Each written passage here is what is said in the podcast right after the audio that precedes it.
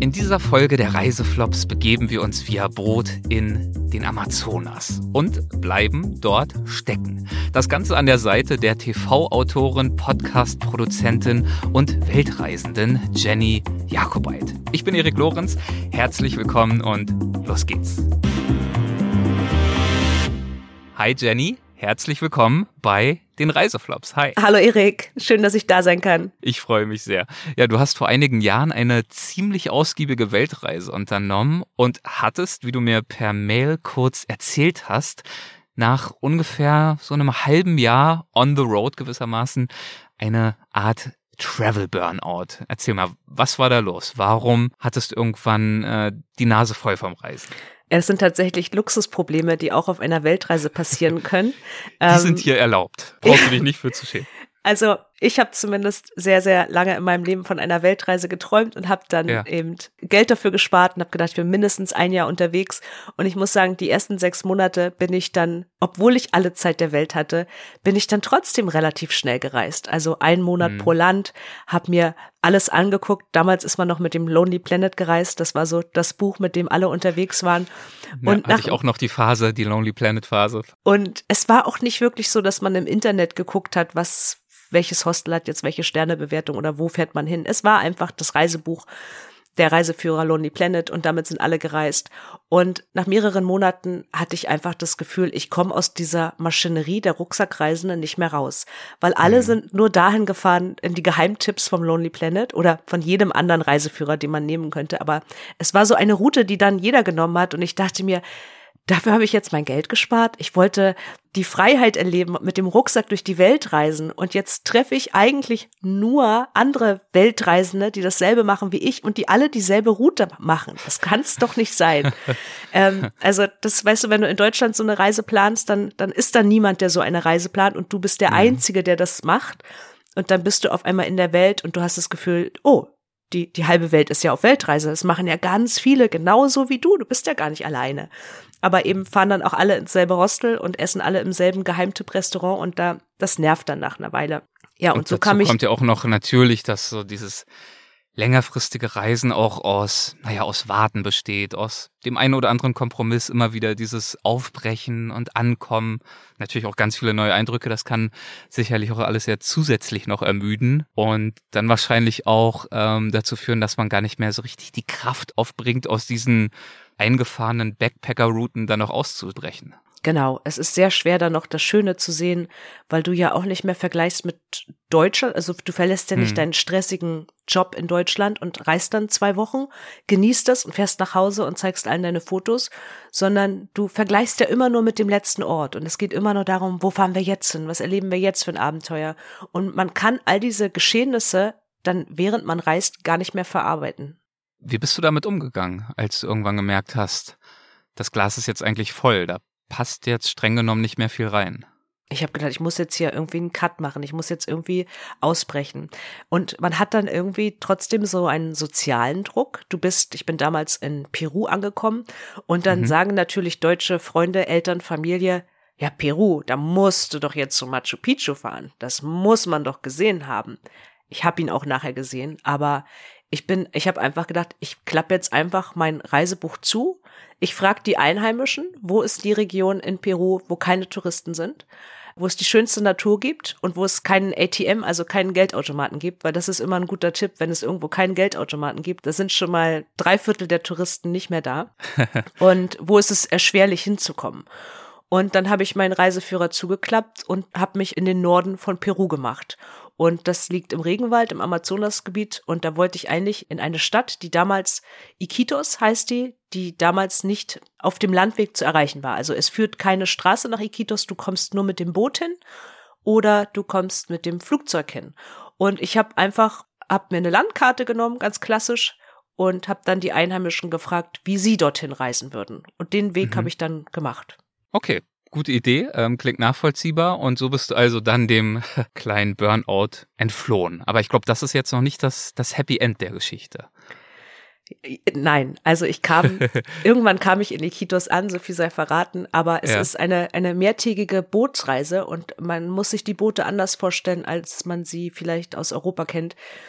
Es sind Boote, mit denen auch die Einheimischen dort unterwegs sind und dort hängen Hängematten. Aber das hat nichts mit einer Hängematte entspannt ein Buch lesen, eine Hängematte auf einem Boot. Das sieht erstmal ganz, ganz toll aus, aber die Hängematten hängen ganz nah beieinander. Also hunderte Hängematten auf diesem Boot und die dienen dazu, weil du mehrere Tage auf diesem Boot unterwegs bist. Das Boot ist ein Holzboot, das hat eine Überdachung und da hängen eben ganz viele Hängematten. Und neben dir sind. Okay, also kann ich mir tatsächlich nicht vorstellen, wie jetzt schön zwischen zwei Palmen baumelnd oder dort an, an, der Reling äh, schön mit Blick übers Wasser, ganz entspannt, äh, der Cocktail, der Sonnenuntergang, alles perfekt. So dann wohl nicht.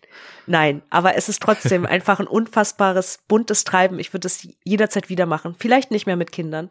Es sind neben dir liegen Einheimische, die haben Hühnerkäfige dabei. Ganze Kühe waren unten auf dem Boot. Manchmal gibt's auch zwei Etagen. Also es wird alles transportiert. Das ist der Transportweg auf den Nebenflüssen des Amazonas. Und du hast einfach ganz, ganz wenige, vereinzelt mal ein paar Rucksackreisende, die wahrscheinlich auch der, dem Travel Burnout entkommen wollten. ähm, aber du, du reist unheimlich lange, was ich nicht bedacht hatte, dass so drei Tage auf einem Boot wo nichts passiert, wo du wirklich nur in brütender Hitze in deiner Hängematte liegst und darauf wartest, dass es äh, Essen gibt, weil Essen gibt's da auch. Also es wird eine Mahlzeit gekocht, dass die Zeit unheimlich lang ist. Also es ist natürlich ja. schön, die Wasserbüffel und alles zu sehen, aber es ist dann am Ende doch nur braunes Wasser und grüne Landschaften. Und nach drei Tagen, also es zieht sich wie ein Kaugummi und dann blieb dieses Boot stecken. Das heißt, es sank. Okay. Also es sank nicht, ne? also wir waren nicht in Lebensgefahr. Ja. Es fuhr einfach nicht mehr. Es lag fest. Es war zu wenig Wasser im Fluss. Und es war jetzt nicht so, wie man als Deutsche, wie ich das vermutet hätte, dass dann jemand kommt und sagt, so, da ist jetzt Hilfe unterwegs, da geht's jetzt bald weiter, das und das passiert jetzt. Es passierte einfach zehn Stunden gar nichts. Wir standen da und es wurde auch keiner nervös. Es wurde Bier getrunken, es wurden Zigaretten geraucht, es war passiert halt, das ist halt so, dann dauert halt die Anfahrt einen Tag länger.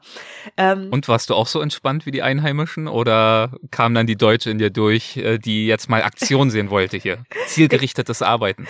Ich hätte mir natürlich gewünscht, dass mich jemand informiert, aber ich bin dann einfach, ähm, ich habe mir dann einfach gedacht, okay, was, was machen wir jetzt? Ich, ich habe gedacht, ich halte es nicht mehr bis zum Ziel auf diesem Boot aus. Und als das Boot dann irgendwann auch weiter fahren konnte, weil dann einfach mehr Wasser da war, also wir warteten einfach nur auf Regen, habe ich gesagt, ich, ich gehe jetzt einfach beim nächsten Hafen, steige ich vom Boot runter. Ich wusste weder, wie diese Stadt heißt, noch ob es da Übernachtungsmöglichkeiten gibt, aber ich dachte mir, da leben ja auch andere Menschen, also irgendwie wird es schon weitergehen. Und so strandete ich in Nauta, einer Stadt im Amazonas im Regenwald, die noch 100 Kilometer von meinem eigentlichen Ziel entfernt war. Und da wurde mir gesagt, also ich kam erst mal an und es war es war eine richtige Dschungelstadt. Also es gab keine Supermärkte. Es gab das, das lagen vielleicht bei dem einen Laden lagen drei Ananas vor der Tür, bei dem anderen hm. gab's äh, drei getrocknete Krokodilbeine. Also es gab überall nur ein ganz bisschen. Es gab auch ein paar Unterkünfte. Dann gab es eine Schnapsbrennerei. Also es gab keinen Laden, wo es alles gab. Und es wurde mir gesagt, das nächste Boot fährt in einer Woche dann kannst du hier weiter. Und dachte ich mir, gut, dann, dann lebe ich jetzt einfach hier. Und es war einfach so eine bereichernde Erfahrung, dass du wirklich einfach irgendwo mitten in einer Stadt im Regenwald bist. Ich wollte gerade fragen, also ob du dann Angst hattest vor der Tristesse, vor dem nicht viel passieren, ähnlich wie auf dem Boot, nach dem Motto, ja, es, die Zeit äh, zieht sich wie Kaugummi, am Ende ist es braunes Wasser und grüner Wald, oder ob du relativ schnell erkannt hast, hell yeah, ich bin jetzt genau da, wo ich sein wollte, nämlich ganz weit weg von diesen Backpacker-Routen. Genau. Also ich habe mich gefreut.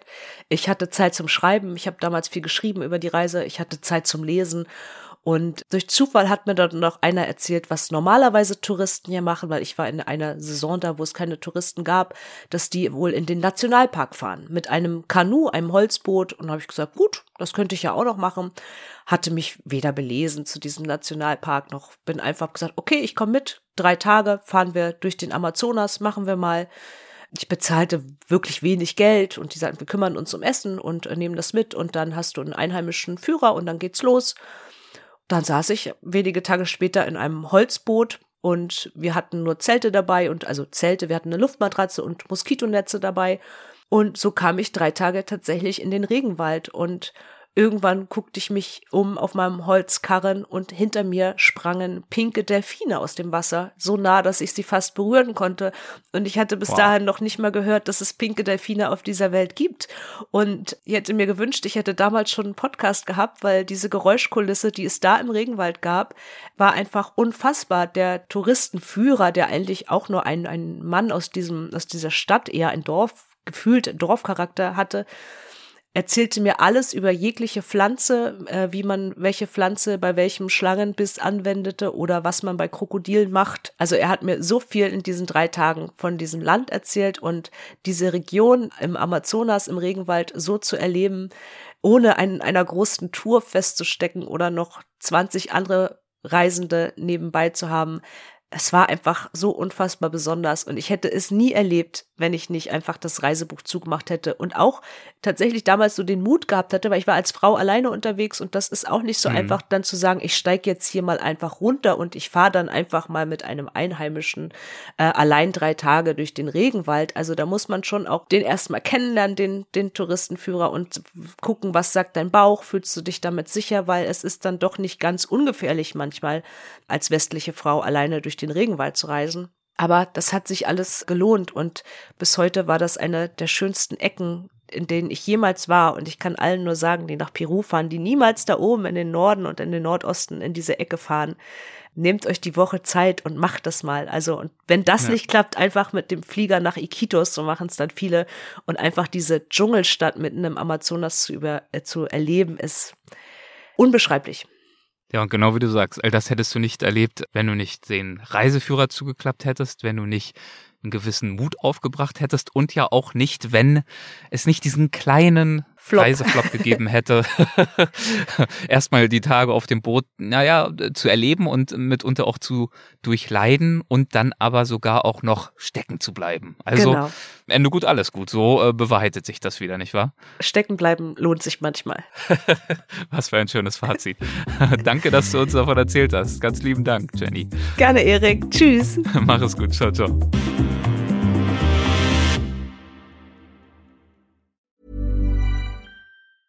Planning for your next trip?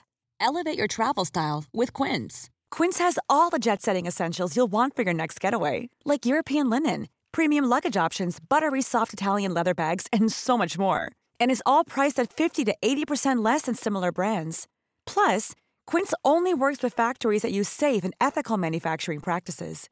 Pack your bags with high-quality essentials you'll be wearing for vacations to come with Quince. Go to quince.com/pack for free shipping and 365-day returns. Mom deserves the best, and there's no better place to shop for Mother's Day than Whole Foods Market. They're your destination for unbeatable savings, from premium gifts to show-stopping flowers and irresistible desserts. Start by saving 33% with Prime on all body care and candles. Then get a 15-stem bunch of tulips for just $9.99 each with Prime. Round out Mom's menu with festive rosé, irresistible berry chantilly cake, and more special treats. Come celebrate Mother's Day at Whole Foods Market